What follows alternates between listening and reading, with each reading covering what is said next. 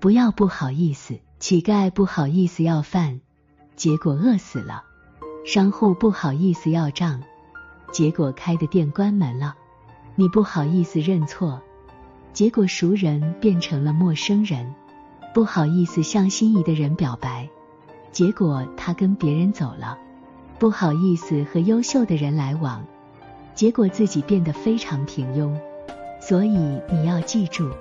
不要让不好意思成为你人生的绊脚石。你觉得有些事情很尴尬，实际上根本没有人在意。